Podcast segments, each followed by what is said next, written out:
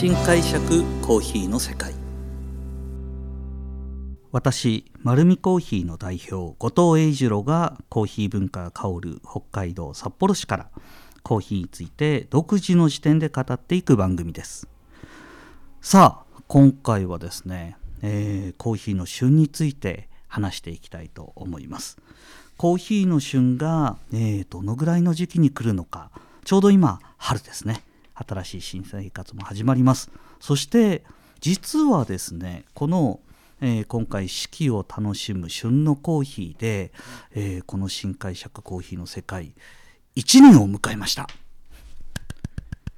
ま、1人で収録しているのであの1人で拍手しますけども、はい。あのー、もう48回えー、毎週ですねコーヒーの話をさせていただいてでいよいよ2年目に突入すると。いうような形でこの1年もですね皆さんと一緒にコーヒーの魅力的な世界を一緒に、えー、楽しんでいきたいなというふうに思っています。さあ今回のテーマですね、えー、四季を楽しむ、えー、旬のコーヒー、え旬のコーヒーっていう感覚皆さんありますかね？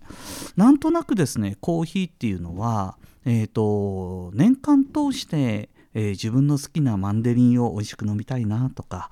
えー、エチオピアの香りのいいコーヒーをいつも美味しく飲みたいなっていう形で、まあ、あのコーヒーというのがどうしても目の前にあるのはですねあの収穫されて種の状態を焙煎し目の前で粉をひいて黒い液体になったこの黒い豆か黒い粉か黒い液体かここぐらいしか見ないのでなんとなくそのフルーツや野菜が持っているような旬ってあまり感じないかもしれないんですけどもコーヒーにはですねちゃんとしっかりと旬があるんですよ。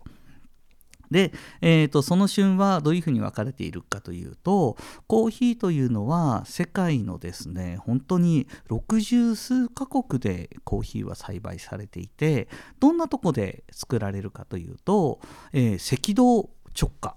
まああのー、皆さんも学校で学んだと思いますが地球の真ん中にですね一番暖かい場所というようなイメージだと思うんですが赤道直下南北25度の範囲で、えーと、コーヒーは世界中で作られておりましてその南北25度がぐるっと地球をですね帯のように回るのでコーヒーベルトと呼ばれる場所でコーヒーは取れます。で、まあ、代表的なところで言うとですね皆さんも観光地で、まあ、今まさに行きたいんじゃないかな。ハワイとかここもコーヒーの生産地です。そして、えーと、アメリカはですねあのギリギリあまり入っていなくてその下にあたるメキシコだとか中米ガテマラエルサルバドルそしてその下にある南米ですね、えー、コロンビアブラジル。この辺がコーヒーの生産地。そして大陸を渡ってアフリカに行くとエチオピアや、えー、タンザニアそしてこちら側と反対側のコンゴとかでもですねコーヒーは取れていてでそこから今度はインドタイベトナムインドネシアという形でですね今ので本当にぐるっと地球一周したかと思うんですけどもそういうところでコーヒーが取れていきます。そしてコーヒーの季節はその赤道を介して南半球と北半球というのは季節が逆転してるなっていうのは旅行行ったことがある方は皆さんなんとなく気づいてると思いますなのでそこは季節冬と夏が逆転していますなのでそこで分かれた部分と、えー、実際にはですね、えーと、コーヒーはじゃああのいつ収穫されるんだろうっていうと年に何回ぐらい取れるんだろうっていうふうに思う方も多いと思うんですけど基本的には年に1回です。基本的には年に1回コーヒーの収穫期があるんですけども、あの、環境が整うとですね例えばコロンビアだとかあとインドネシアとかだと年に2回収穫期があったりだとかか。あとは生成状態が全く違ったりとか品種の違いまた国の国土が非常に広いブラジルやなんかだとその収穫期自体が通常だとですね一つのエリアでやると23ヶ月でコーヒーの収穫っていうのは終わるんですけどもまああの日本でいうと何でしょうね沖縄から収穫が始まって、まあ、今だと分かりやすいのは桜前線でしょうか、うん、桜が南から咲いてあの私たち北海道にたどり着く頃にはもうゴールデンウィークが終わっちゃってるというような時期になりますけども、えー、そのような形でブラジルとかだと長い期間収穫がされます。でこの、やっぱり今ですねコーヒーの美味しさの大切な要素にニュークロップって言ってその年度の新しいコーヒー豆がどのぐらい早く、えー、手元に来るかによってですねやっぱり美味しさ違うんですよね、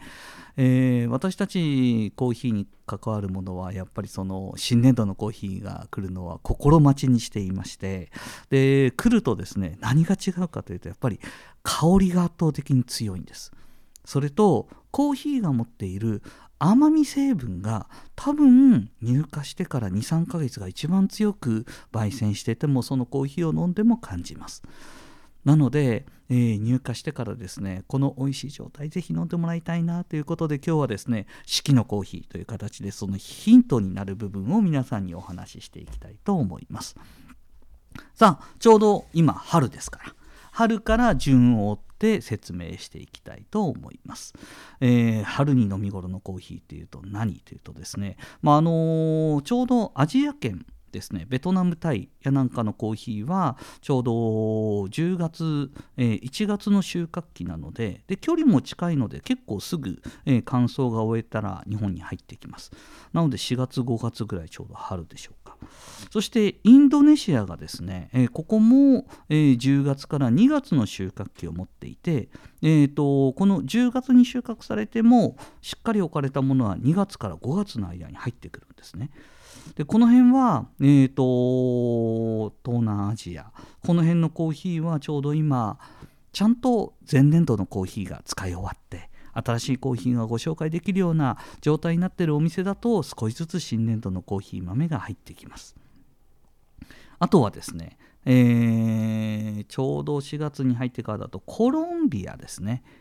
南米コロンビアのコーヒーは年中大体まあ2回収穫期があったりだとかあと結構量もたくさん取れるので年間通してもちろん、えー、材料は取れるんですけども、えー、4月から5月6月ぐらいに新年度の豆入荷するような流れがあります。なのでコロンビアの持っているコクのあるコーヒーやちょうど春ですね。あの雪解けとともにこれはまあ北海道のイメージかもしれないですけども、えー、その土の乾いたそして、えー、木々の青さを感じるようなそういうフレッシュなコーヒーが届くのがこの時期になってています、うん、さあここから、えー、北海道も、えー、全国もですねどんどん暖かくなっていきます。夏のおすすめのコーヒーはですね実はアフリカエチオピアのコーヒーなんですよ。エチオピアのコーヒーはすごく爽やかなコーヒーです。フルーティーな香りがしたりフローラルな香りがしたり、えー、特にエチオピアのウォッシュドタイプのコーヒーは、えー、エレガントな香りがしナチュラルで生成したものは、えー、これはですねストロベリーフレーバーみたいなものがします。ですごく苦いコーヒーではないんですけどもまあアイスコーヒーっていうとですね皆さん結構苦みの強いコーヒー豆をスカッと飲むイメージあると思いますけども、えー、苦みの強いコーヒーですねあんまり苦手な方はお砂糖を入れたりとかすると余計もったりするんですね。ミルク加えてもちょっと夏場に向くのかなと思うんですけどもこのエチオピア系のフルーティーなコーヒーをですね濃度を求めずにアイスティーみたいに作ると、えー、この旬のコーヒーが持ってるフルーティーさや香り豊かさも十分楽しんでいただけると思います。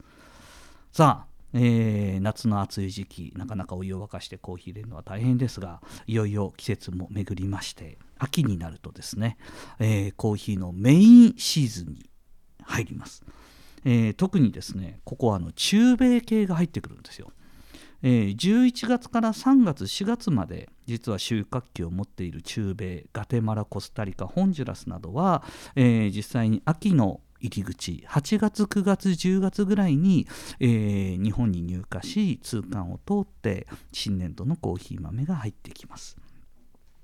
でこの辺のコーヒーはですね秋も深まり少し寒くなってきた時に程よい甘さ加減とボディ感のあるコーヒーそして、えー、中米系は今品種の特性や生成方法もたくさんの種類がありますので本当にコーヒーのですねバリエーション豊かな味わいを楽しめます。まああのー、おすすめで言うとですねこの時期順々に来るんですけどもまずはガテマラコスタリカ系から入ってくると思いますあとはホンジュラスニカラグア系も、えー、その後順々に入ってきますのでこの辺のコーヒーの、えー、チェリーだとかえー、マスカットのような甘い香りを楽しんでいただけたら多分すごくいいなと思います。で私たち焙煎にいてですね、あのー、味の個性を生かすこの旬のコーヒーを楽しむ時っていうのは、えーと、できればこれも私たちコーヒーの思いですけどもその素材の良さを生かしたいのでちょっと浅めに焼くんですね。あの焦げた味がついちゃうとそのコーヒーが持ってる甘さ加減もどちらかといえばロースト臭に変わってしまいフローラルな香りやなんかもやっぱり焦げた匂いに支配的になってしまうとあまり感じないんですよ。で本当に上質な旬の素材が手に入ったのでできればですね握りたてのお寿司のように鮮度を保ってすぐ食べる感覚でコーヒーを浅入りにして出したい。その時にはですね素材を持っているオイリーさだとかそのフローラル加減を楽しんでもらいたいので徐々に徐々に、えーと、そのギリギリのところまで浅く焼いた素材感を出したいと思っています。でこれの裏返し何かというとちょうど秋に旬を迎えるコーヒーは徐々に3ヶ月単位でその少しずつ乾いていくんですよ。コーヒーがその旬の時に感じたような甘い後味だとか香りの明確さとかはやっぱり半年経って9ヶ月経つとちょっとずつ弱くなってくる。まああの生産地にもよります。生産地によって長持ちする地域もあるしすぐなくなるものもありますし、えー、意外に多いのはウォッシュのコーヒーは長持ちしてナチュラルはあっという間に変化したりだとかっていうのは私たちコーヒー屋としては結構あります。じゃあ変化したらどうするかというと少しずつつコーヒーの焙煎の技術によってロースト加減程よい焦げ感をコーヒーの味わいに加えながらその、えー、味わいの調整をしていくというようなことをします。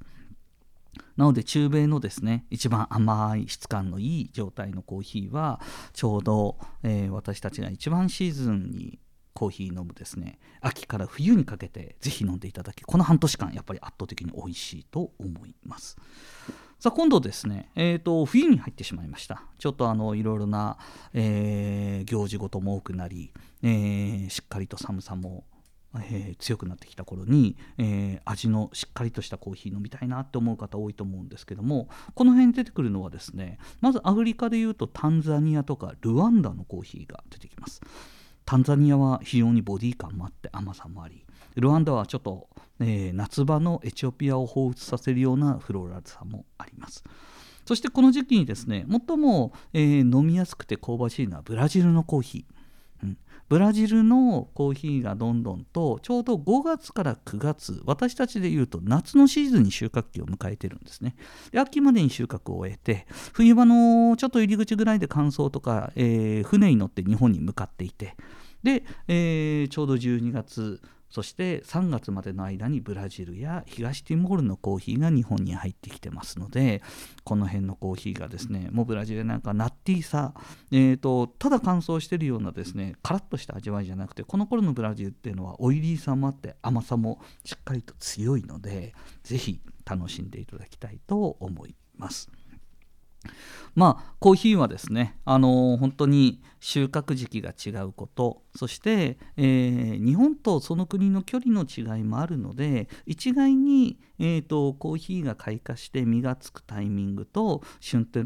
旬の飲む時期というのはですね、あのー、3ヶ月から半年、えーと、時期がずれてしまうんですが、あのー、ぜひですねあのいいコーヒーを飲んでいただきたいと思います。なかなかお店でですねじゃあそれが時期ごとに行って、えー、夏のコーヒーって言われたこのコーヒーは今あるのって言われたら、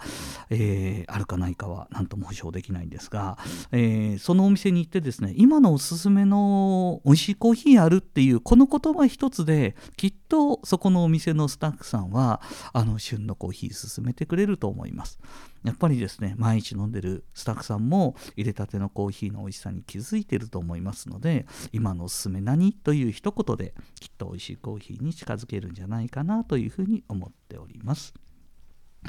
さあいろんなコーヒー試してみたいですね、えー、ちょうどですねあの今回えー、アップされるそのタイミングの、えー、4月の6日からえー、12日まで私ですね前回もちょっとお話したんですけど新宿伊勢丹で、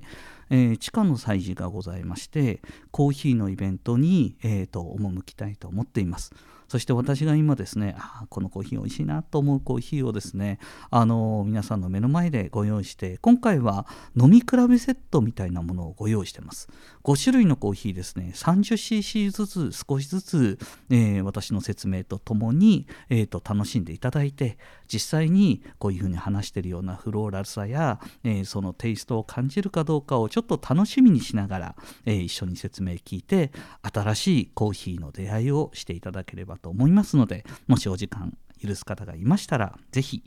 えーと、新宿伊勢丹ですね、えー、来ていただければと思います。さあこのようにですねコーヒーにまつわることを独自の視点でお話していこうと思っています、えー、丸見コーヒーは札幌市に4店舗あります。是非自分に合うコーヒーを見つけに来てください。本日もありがとうございました。